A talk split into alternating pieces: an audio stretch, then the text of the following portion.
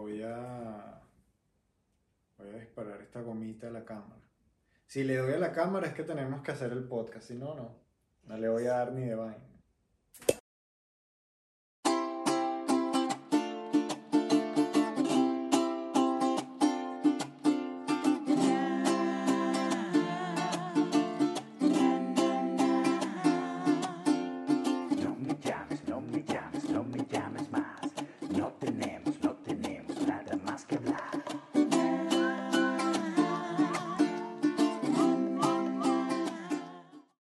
Bienvenidos al primer episodio de la segunda temporada de Iner, o ya no escucho la risa, Iner como le dicen los chamos. Y volvimos después de un hiatus, para que aprendamos nuevas palabras, eh, porque se terminó la primera temporada porque Andrés murió.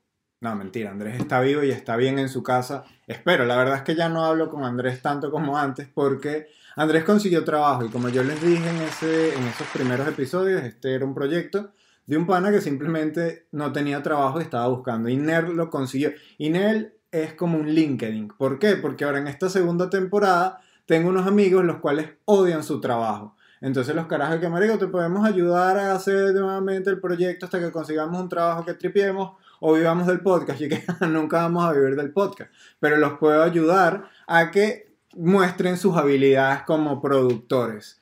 Entonces, no puedo decir el nombre de estos panas porque, aunque no les gusta su trabajo, no lo quieren perder porque viven de eso, ¿sabes? Entonces, ¿qué ha pasado esta semana? Ah, bueno, también hay que agradecer a Purex y a su hermano, que son los carajos de la música. No recuerdo cuál es el nombre del hermano, siempre que empiezo el... Ya lo recuerdo, pero bueno, vamos a dejarlo en los créditos como el hermano de Apurex. ¿Qué han pasado en estos seis meses? Pues bueno, me he concentrado mucho más en la odontología. Ahora soy un huevo. Bueno, no sé si decir eso está bien o no, pero me considero que estoy mucho mejor al final. Como que ya los tratamientos te salen más rutinarios, más, más el día a día. Y me he dedicado mucho a la odontología. Empecé un posgrado online también, que es como que la, es raro un posgrado online de odontología, pero bueno, es, es mucha información, muchos casos clínicos. Y creo que en todas las profesiones es como que así, ¿no? Como mientras más vas pasando el tiempo, más vas experimentando, más vas practicando, más te vas desarrollando como profesional. Y todos, todos los profesionales son así, hasta un, hasta un tatuador que al principio tatúa que si un, un piolín lo hace horrible y el bicho sigue tatuando su piolín y sigue tatua- tatuando el piolín, va a llegar un punto donde hace un piolín pero brutal. Este es como un tatuador de marginales, el bicho nada más hace figuras de Looney Tunes. Y estoy trabajando, yo es más, yo creo que todos, todas las profesiones. Hay una profesión que creo que mientras más pases tiempo en esa profesión, más eres una mierda. Y es como político. Mientras más tiempo seas político, más te interesan tus intereses, que valga la redundancia, en vez de los intereses del pueblo y debería ser al revés. Eh, en estas clínicas en las que he trabajado, la buen rollo con la gente, no, que esto va a sonar feo, no sé si lo van a editar mis productores o no. Mis peores experiencias siempre han sido con al trabajar en odontología porque saben quién soy o saben que me dedico a la comedia y estoy como que súper observado. Es que este bicho que hace stand-up y habla de drogas en stand-up me va a hacer una buena resina, va a hacer un buen trabajo. Entonces están como que encima míos y siempre la vibra es como que rara y yo no me termino. Y en cambio con españoles que no saben quién carajo soy, la vaina ha fluido bien hasta que caí en una clínica hace poco que tuve una experiencia, no en el caso de los tratamientos, pero sí tuve una experiencia rarísima porque ellos me contratan, empiezo a trabajar, el primer día de trabajo, yo me llevo un bolso donde me llevo unas lupas dentales, unos libros, tal, y la dejo en el locker, en- como en un banquito, no en el locker cerrado, sino en un banquito donde todas las mujeres ponen su bolso y yo mi bolso de hombre. Pongo el bolso ahí y cuando me voy a ir de la clínica al terminar el turno, veo que mi bolso está abierto y yo como que me, me alteré, yo y que ya, aquí está pasando algo, ¿qué es esto? Me abrieron el bolso, ¿por qué me abrieron el bolso? ¿Qué vieron? ¿Qué me quitaron? Vi, vi que no me quitaron nada, me pareció raro. Pero me alteré y le digo a Raquel y que, verga, gorda, este, me abrieron el bolso, ¿sabes? ¿Qué hago? Y ella que, bueno, para la próxima, lo que haces es que le tomas una foto al bolso y luego que, que cuando estés terminando revisas a ver si, si te abrieron el bolso o no. Y que sí va. Eso es lo que voy a hacer. Voy una segunda vez, le tomo la foto al bolso, me pongo a trabajar y cuando estoy terminando el turno, voy al vestidor y cuando abro, mi bolso abierto nuevamente y ahí me volví loco y fui a hablar con la encargada y le dije como que mira lo que está pasando aquí, alguien me está abriendo el bolso, la típica qué pena, nosotros no sabemos, todos estamos trabajando desde hace siete años aquí, no creemos que sea tal, tal, hay una chica que es nueva, que es la que puede ser, pero yo no creo, allí que verlo, yo no tampoco quiero crear problemas, que yo soy el nuevo. Un lío. Al- la tercera vez que voy a la clínica, resulta que cerraron todos lo- los vestidores, todas las puertas ahora se cierran con llave por este problema. Y yo como que, bueno, bien, pero ahora hay como una vibrilla rara por culpa mía, porque prácticamente dije que hay alguien que quiere ver qué tengo yo en el bolso. Y cuando estaba trabajando en ese tercer día, de repente me acordé que yo ahora estoy tomando una merengada a mitad de tarde y voy a, abrir mi, mi merengada cuando me la voy a tomar y resulta que tengo que pedir las llaves ahora y, re- y todo cuajo perfecto. Y cada bolas, era yo mismo que me iba a tomar la merengada, no me acordaba y luego dejaba el bolso abierto. Pero ahora no le puedo decir nada de eso a nadie y yo dije, muy bien que cerremos los vestidores. Y luego me pasó con, en la misma clínica que el baño es como un baño compartido entre hombres y mujeres. Entras a un baño principal donde está el lavamanos y hay una puertica para hombres y para mujeres. Yo estaba trabajando, de repente voy al baño y estaba todo el mundo trabajando. Y dije, "Ay, mira, voy a con la... Ya cerré la puerta principal, no tengo tiempo de cerrar dos puertas. Tú sabes el tiempo que te quita cerrar dos puertas. Cerré la primera puerta y voy a orinar en la parte de hombres, estoy orinando y entró otra vez la encargada para la parte de mujeres, yo con la puerta abierta orinando así, y era el chorro cuando tienes el chorro a todo, a mil, como una catarata. La tipa entra a su parte de, mujeres, yo tuve que salir y que qué vergüenza, y me, me lavé las manos como un minuto ahí metiendo el paro, porque tú te lavas las manos 30 segundos es suficiente, pero me lavé las manos como un minuto, y- pero sabes, ya, ya son como que esas cosas sociales en la clínica, y yo lo que he pensado, porque yo por lo general en las clínicas en las que he trabajado, en cualquier sitio donde he trabajado, es que quiero tener, llevarme bien con todo el mundo y capaz hasta como que con una actitud de que quiero ser amigo de la gente. Y he aprendido eso, de que tú no eres amigo de la gente con la que trabajas. Tú vas a trabajar, a hacer dinero y listo, intentar hacer tu trabajo bien y chao. Y eso me ha costado full desarrollar como que, mira, yo a esta gente capaz no le caigo bien, pero me sabe a culo. Y bueno, así creo que debería ser. Eso es como una conclusión de los trabajos, de, lo que he sacado aquí, que tú vas a trabajar, más nada. Otra cosa nueva que ha pasado, otra cosa interesante que ha pasado en mi vida es que, bueno, me mudé a esta casa que tiene una ventana, pueden ver a los vecinos. Mira, hay un vecino ahí. ¿Qué estará haciendo? No sabemos. Podemos hacer un podcast de puro espiar vecinos. Eh, tengo toda una ventana. Eh, o sea, esto para mí es, una, es un avance brutal aquí en España porque existen los pisos de interior y exterior. Y cuando yo llegué, conseguí un piso de interior y era mucho más barato que cualquier piso exterior. Y que a mí que me importa piso de, de exterior, nada, yo voy a vivir en este interior. Y estaba triste, deprimido, te da como depresiones el no tener la luz solar. Y yo soy un ser de luz. no un ser de luz como Walter Mercado, sino un ser que le gusta ver una ventana. Y es más, le decía a Raquel, que es mi novia, le decía que, que quién, cuando nos despertemos, ¿quién va a abrir primero la ventana? Y dije, bueno, cálmate, pues, primero vamos a pararnos y a lavarnos la cara, porque esto para mí es como que súper importante poder ver algo. Y, y estuvimos tres años metidos en un interior que abrías la... Era como la vecindad del Chavo, que tú abrías así, ya tenías la casa aquí de Doña Clotilde. Aquí ya como que el que veas luz de verdad te, te afecta el humor. Y recuerdo que en Caracas todo el mundo tiene como que ventanas por todos lados. Es más, un vecino mío se la pasaba grabando a la gente con una handicam y yo crecí toda mi vida pensando que eso era normal, que tú estuvieras grabando a la gente y después es que él era un sádico y se la pasaba grabando a la gente para luego hacerse la paja y luego me decía que mira quién grabé, una gente dándose un beso y que ah, ok, tal. y después me dijeron, no, brother, eso está súper mal, creo que hacía tu vecino de cosas importantes que me han parecido que han pasado durante estos días, pues se murió el príncipe Felipe hace ya un tiempito, que el príncipe Felipe, tú te imaginas a un príncipe de Disney, el príncipe Felipe, el de la Bella Durmiente, tal cual, buen mozo, tal, y el príncipe ya no era un carajo, era un carajo de 99 años, evidentemente, que no estaba en su mejor momento físico, y el bicho tuvo una vida interesante, él es griego, y salió de Grecia en una cesta de frutas porque había una rebelión en Turquía, entonces estaban, los de la realeza estaban cagados y lo mandaron en una cesta de frutas para Inglaterra como el padrino, pero de la realeza y no se dedicó a la, a la mafia, sino que se dedicó a cogerse a la reina. Que ¿Hasta qué edad habrá tirado con la reina? Porque la reina se vio bastante triste cuando, cuando murió Felipe, se le vio hasta una lágrima, que ellos por lo general intentan no mostrar sentimientos y el que se le haya visto una lágrima fue noticia a la, a la reina Isabel.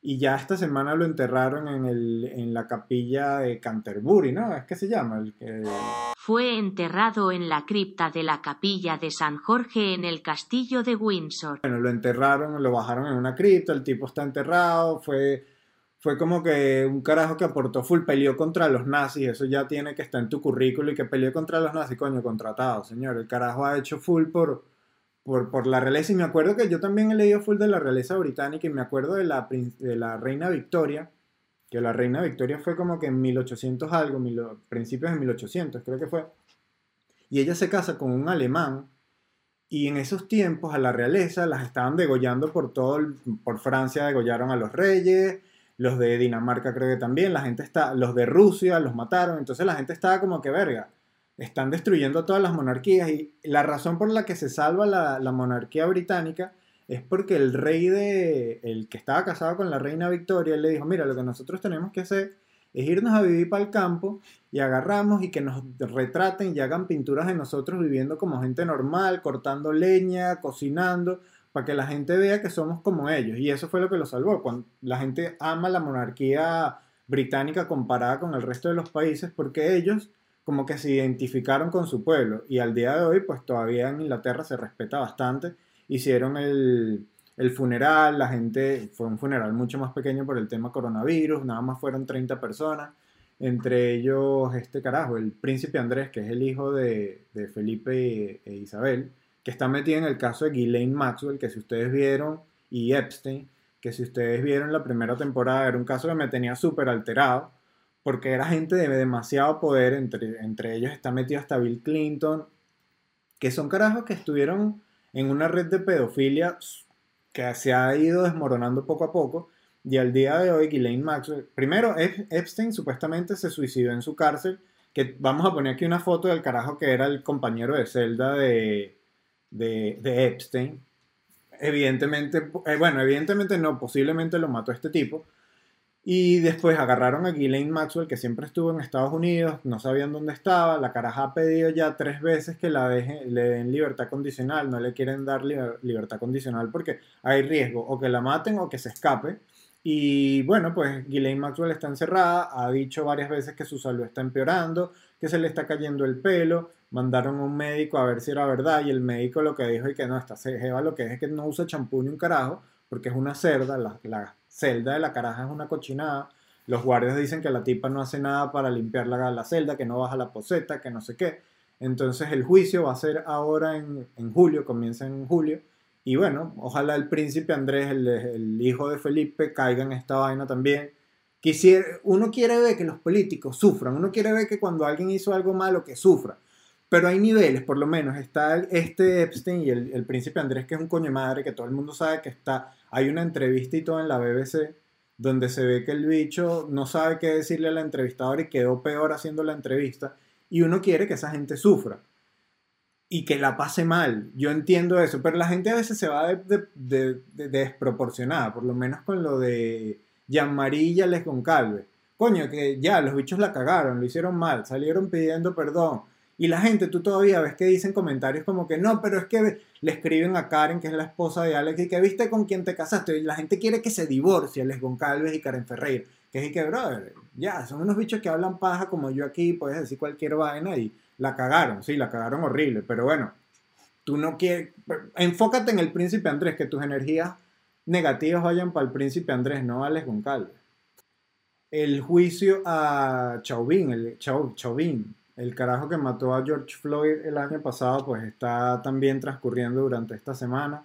Van 14 testigos, posiblemente él también vaya a testificar, que, o sea, ya dijeron también que no, que George Floyd no murió porque le hayan puesto la rodilla en el cuello, sino porque el monóxido de carbono impidió que le llegara oxígeno al cerebro y que dónde salió el monóxido de carbono del carro que tenía adelante, pero es que el carro estaba parado. Sí, pero igual se ha comprobado que los carros echan monóxido de carbono cuando están apagados, entonces eso fue lo que evitó y que, que más pruebas quieres que hay un video donde tiene la rodilla de alguien en, la, en el cuello del carajo.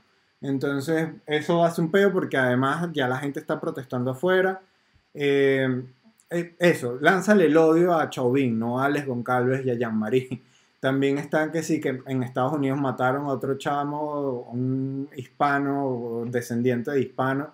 La tipa se equivocó, no agarró el teaser para que el chamo se parara, sino que agarró el arma que, además que va en el otro lado, le disparó de una y a otro chamo de 16 años que era miembro de una pandilla también de familia hispana lo mataron. Como que la vaina no para, vamos a ver qué está pasando. Hay disturbios nuevamente en Minneapolis, creo que es la ciudad donde están pasando pero en un tono más ligero, los videos falsos me llamaron la atención esta semana porque está el video falso de la, de la tipa a la que le van a cantar una serenata y justo cuando le va a cantar la serenata ya le está haciendo sexo oral a un tipo. Evidentemente el video es falso, me meto a averiguar el video es falso, lo, orquestra, un- lo orquesta una señora colombiana que hace, intenta hacer videos virales, lo logró con este video, pero tú te metes en los comentarios del video y hay gente destilando un odio entre ellos que es que no, que es que ese video es falso. ¿Cómo va a ser falso? Maldito, que no sé qué. Que un ese huevo entonces mide 40 centímetros. Bueno, el mío sí me mide 40. Y empiezan unas discusiones terribles que es tan fácil meterte a averiguar si el video es falso o no es falso. Como el, como el carajito de, de, de Oxxo. Mm, Ese niño, ese niño, ese video, evidentemente también es falso. Te metes a averiguar y el video es, es el carajito diciendo que le piden y que no, me das unos preservativos, él pone ese gesto, mm, y luego le piden unos halls, vuelve a poner el gesto, al final tuvo que salir Oxxo di- diciendo que mira, nosotros no contratamos menores de edad.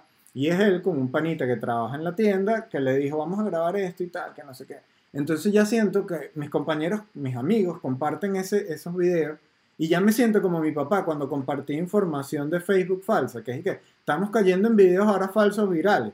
Y, y ahora simplemente meterte en internet y averiguar si es, si es real o no. Estamos también demasiado tiempo metidos en la computadora.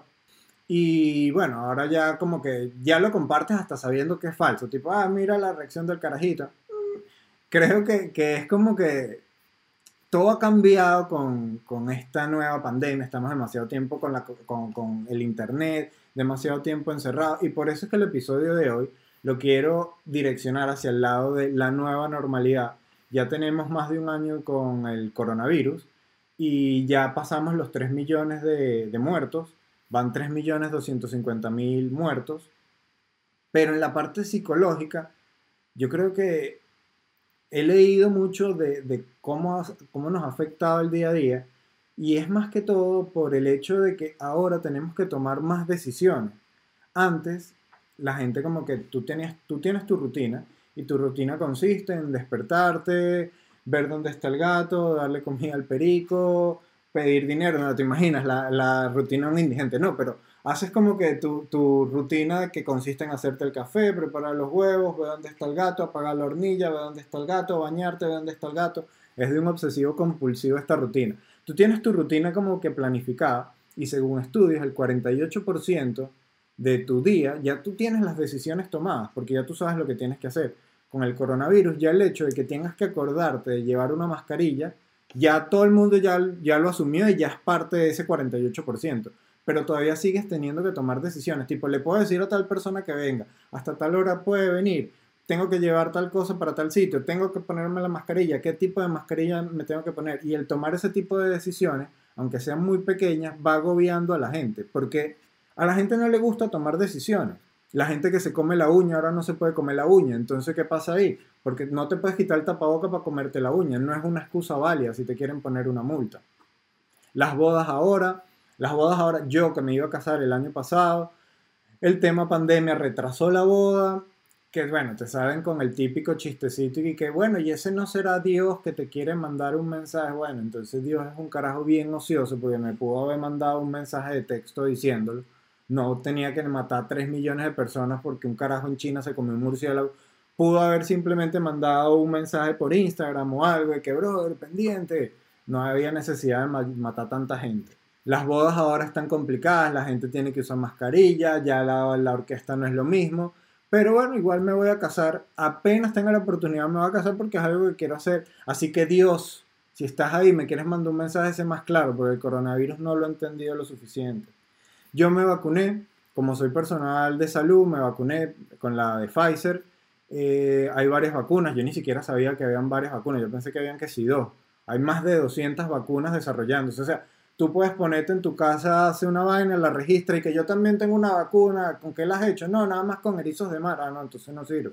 La vaina es que vaya pasando pruebas y hay varias que ya están en la tercera etapa y otras que ya superaron esta tercera etapa, que son la Pfizer, Moderna, Astra, la Johnson Johnson, la Sputnik. Esas ya están como que testeadas en, en, en personas. Y yo me puse la de Pfizer tuve como que en la segunda dosis tuve varios síntomas como malestar, me dolía full el brazo. Fue en el colegio de odontólogos aquí en Madrid y primero te ponen la vacuna y luego te pasan a una sala y que en observación donde tienes que estar 10 minutos, estuve 10 minutos viendo un video de lo arrecho que es el colegio de odontólogos que, coño, ponme por lo menos un video de los mejores knockouts de, de Mike Tyson, una vaina así que me provoque ver, no, no me pongas a ver esa vaina. Y después que en observación, que además ajá, observación de que si iba a pasar algo eran puros, odontólogos. Pasaba algo y Eric que tiene las cordales.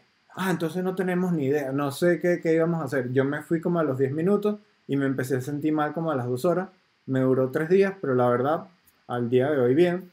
Mucha gente está como que, no, que es que yo no sé si la vacuna sirve. Pues la vacuna sirve, no es que no te va a dar la enfermedad, porque la gente cree que, que, por vacunarte no te va a dar la enfermedad, es que simplemente los síntomas se atenúan y que no es tan mortal, no es tan letal cuando tienes la, la, enfermedad. Así que mi recomendación es que si tienes la oportunidad de ponerte la vacuna, pues póntela porque se han hecho pruebas.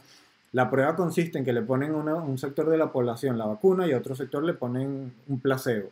Entonces, pues que pasa el tiempo, verifican quién recibió síntomas fuertes, a quien le dio, a quien no le dio, y se ha comprobado que a todo el mundo que ha sido vacunado con cualquiera de estas vacunas ha funcionado. La de AstraZeneca crea trombos, igual que la de Johnson Johnson, pero por lo menos la de AstraZeneca es un porcentaje de eh, 4 personas de cada 100.000. Entonces los beneficios que te puede traer la vacuna son mucho mayores. Todo está, todo está descrito, todo ha sido compartido entre varios científicos del mundo y mucha gente como que no quiere vacunarse. Yo no estoy en contra de la gente que no se quiera vacunar, pero sí están cagándola, pues.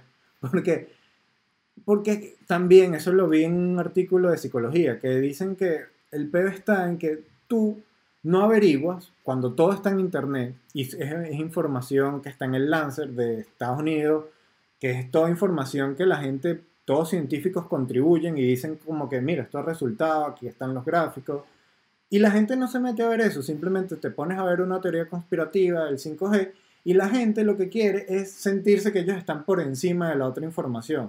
Y eso está comprobado psicológicamente, que tú cuando crees que sabes más que los demás, lo dejas ahí, no averiguas más y te crees superior al resto y crees que tu verdad es más arrecha, cuando la verdad es que los científicos ya dijeron si está funcionando la vacuna. La de Moderna, por lo menos, es la que tiene más efectos secundarios pero ¿qué son estos efectos secundarios? Que si malestar, dolor de cabeza, un poco de fiebre, no crea trombos, pero es la que más tiene efectos secundarios. La que más crea trombos es la de AstraZeneca y Johnson Johnson. La de AstraZeneca creo que son 222 casos los que ha creado en total. Y la de Johnson Johnson son 6 mujeres que han tenido la, los trombos, pero no han sido mortales. En cambio, la de AstraZeneca creo que el 70 pacientes han muerto por, por estos trombos. Que bueno, es que porque se te formó un trombo, eres un viejo, llegó al corazón, llegó al cerebro y por eso fue que pasó lo que pasó. Pero al final los beneficios de estas vacunas han sido mejores que los, los, los, los efectos negativos que ha traído. Entonces, que al fin, ¿cuál es mi conclusión? Que somos como los conejitos también del video de, de Ralph. Estamos siendo parte de una prueba y esperemos que funcione, vamos a ver cómo va evolucionando todo. Y en parte sí ha funcionado mucho. Eh, antes se creía, por lo menos, países como Nueva Zelanda, Australia, Singapur, tenían bastante controlada la población, los aeropuertos estaban controlados y había, en Nueva Zelanda por lo menos hicieron un concierto grandísimo y dijeron, no, ya vencimos el coronavirus, en Gibraltar también y que ya no se usa mascarilla. Entonces es como que, ah, bueno, funcionó. lo revisas varios meses después y ahora Australia está teniendo rebrote, Nueva Zelanda todo el mundo para las casas con cuarentena bastante, bastante fuerte. Entonces al final no fue tan efectivo lo de, no se sabe, todo, todo es parte como que de un experimento. En, en Gibraltar la gente se quita la mascarilla, dicen que están controlados tal, pero la población de Gibraltar es 50.000 personas. 34.000 personas de bolas, así sí lo tienes controlado, pero cuando te vas a un país grande es muy jodido controlar eso y todo está como en una etapa piloto. Ahora, en Israel es el primer país que, que se ha vacunado, creo que el, más del 50% de la población, y ya también se consideran libres de coronavirus, la gente no está usando tapabocas en la calle, y ya, ya están por la segunda dosis, el 53%, y es un país grande, tienen casi 30 millones de habitantes. Y bueno, pero es eso, yo te puedo decir eso ahora, que ellos están sin tapaboca, pero vamos a ver la realidad en varios meses, varios meses. En Alemania, por lo menos, en Berlín justamente, se están haciendo pruebas PCR gratis semanales. ¿Por qué? Porque te están pidiendo un PCR para entrar en comercios no esenciales. Entonces, si tú eres una caraja que compra compulsivamente, necesitas hacer todas las semanas una prueba PCR para irte a comprar tu ropa, tus hilos, tu vaina, todo marginal. Una bicha, la, la bicha que se tatuó el violín, ahora se va a comprar hilos todas las semanas a, a Berlín. Hay una, hay una diferencia entre variantes también, porque la gente dice que no, la cepa brasilera, no, la cepa es cuando el virus ha mutado tantas veces que se crea prácticamente un virus nuevo. Eh, que antes siempre como que la mutación siempre te la quieren hacer bien, hacer ver bien como cuando eres carajito y que no, los hombres X son mutantes, no, que Spider-Man, una mutación de la no, la mutación es horrible porque la mutación hace que se creen variantes, que es lo que está pasando, por lo menos está la variante brasilera, que es bastante mortal, que afecta full a gente joven, que es la que me interesa a mí, porque yo soy considerado persona joven.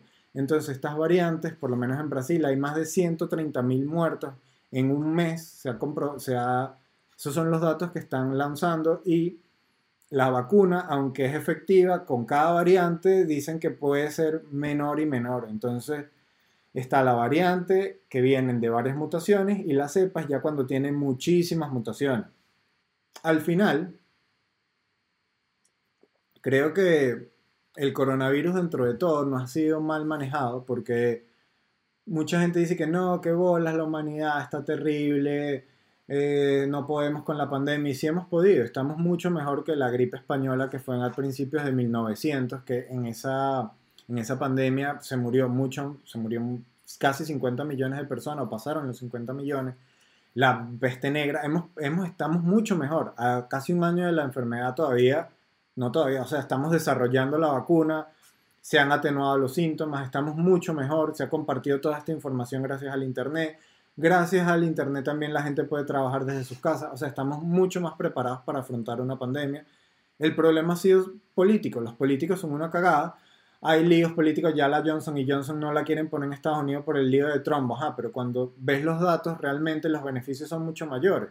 Aquí en Madrid hay un lío entre las derechas y las izquierdas porque la presidenta tuvo, la presidenta de Madrid pudo mantener la hostelería viva aún con este peo, pero entonces los de izquierda le quieren echar la culpa porque los rebrotes han sido mayores cuando te das cuenta que todo termina siendo un lío político y son los carajos, son una mierda, porque al final ellos se saltan las normas y la única persona que ha sufrido una sanción por saltarse las normas estando en la política es la primera ministra danesa, que la caraja después de dos meses de investigaciones le pusieron una multa de dos mil dólares porque celebró su cumpleaños con más de la gente que tenía que ir y no llevaron mascarilla. Y todos los políticos tipo Bolsonaro, tipo Trump, que los carajos no tomaron las medidas a tiempo, pues están tranquilos y con un gentío, con un poco de muertos en sus países.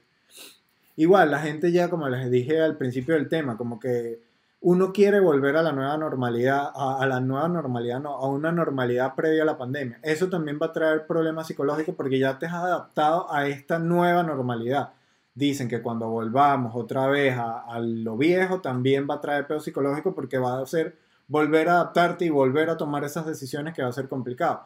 La gente quiere volver, están haciendo todo lo posible, por lo menos en teatro. Madrid es una de las ciudades que intenta mantener el teatro vivo, pero el teatro en sí yo creo que está prácticamente muerto. El stand-up, que es lo que una de las cosas a las que yo me dedicaba, me he presentado varias veces y realmente lo detesto. Me, me- me parece terrible la vibra que hay. Como que la gente con mascarilla separada no funciona. Y bueno, eh, creo que todo está migrando como hacia este lado de, de podcast, de entretenimiento por, por YouTube. La gente está buscando eso. El teatro está haciendo lo posible. Por lo menos en Londres quieren abrir el Globe, que es donde se presentaba Shakespeare. ¿Viste qué tal? Shakespeare. Me cuesta Shakespeare. Siempre digo che, como que todo es chatén. no, es Shakespeare en el Globe. El Globe es un teatro que está preparado para pandemias porque él presentaba sus obras en su momento con la peste negra. Entonces tienen la separación que tenían que tener y están como que, verga, vamos en esta temporada que ya va a comenzar el verano, queremos comenzar con, con las obras de teatro, queremos volver a reactivar y va a ser como que vamos a ir viendo, por lo menos en Barcelona se hizo una, un concierto piloto con Love of Lesbian con 5.000 personas para ver qué tal resultaba. Y, consistía en que todo el mundo se le iba a hacer un PCR el día anterior en la mañana del concierto. Y si te daba negativo pues podías ir. Que hubo seis personas que dieron positivo y no pudieron ir al concierto que qué arrechera ser una de esas seis personas que te sale positivo. Entonces todo el mundo fue al concierto, les hicieron su, vieron su concierto, tal, pasó el tiempo, les hicieron una prueba y resulta, no, les hicieron una prueba los dos días del concierto. Y uno de los carajos que había dado negativo, ahora dio positivo, porque la prueba que le hicieron fue un PCR y tenía la carga vírica muy baja en ese momento. Luego el tercer día es que la vaina como que aumentó y ahora le están haciendo pruebas a todas las 5.000 personas para ver si dieron positivo o negativo. Todavía está como que en ese proceso para ver si en verano aquí en Europa van a poder abrir y si van a poder hacer conciertos, que es como que lo que la gente quiere. Mientras tanto, vamos a ver, vamos a seguir con nuestro podcast. Le mando un saludo a todos. Dejen sus comentarios, escríbanme por arroba Daniel Pistola, Instagram, Twitter. Un saludo a Purexia, su hermano, Raquel que me está ayudando en el guion. Andrés sigue detrás en la parte de guion y que seguramente van a mutear esa parte porque nos están ayudando aquí en la producción. Muchas gracias, nos vemos en un siguiente episodio de Iner, como le dicen los chamos.